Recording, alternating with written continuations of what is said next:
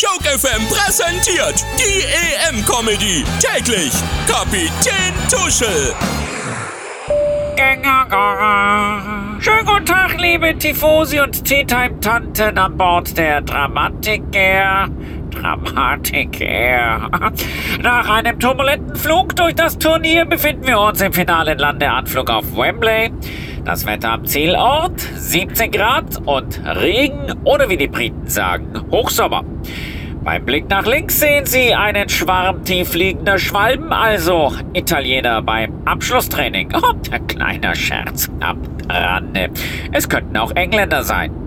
Vor allem Sterling ging gegen Dänemark schneller auf die Knie als jeder Heiratsschwindler. Diese Taktik haben die Engländer clever abgeschaut von den italienischen Casanovas.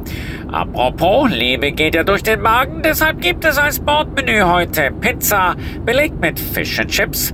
Die einzige Pizza, bei der man lieber den Teig isst als den Belag.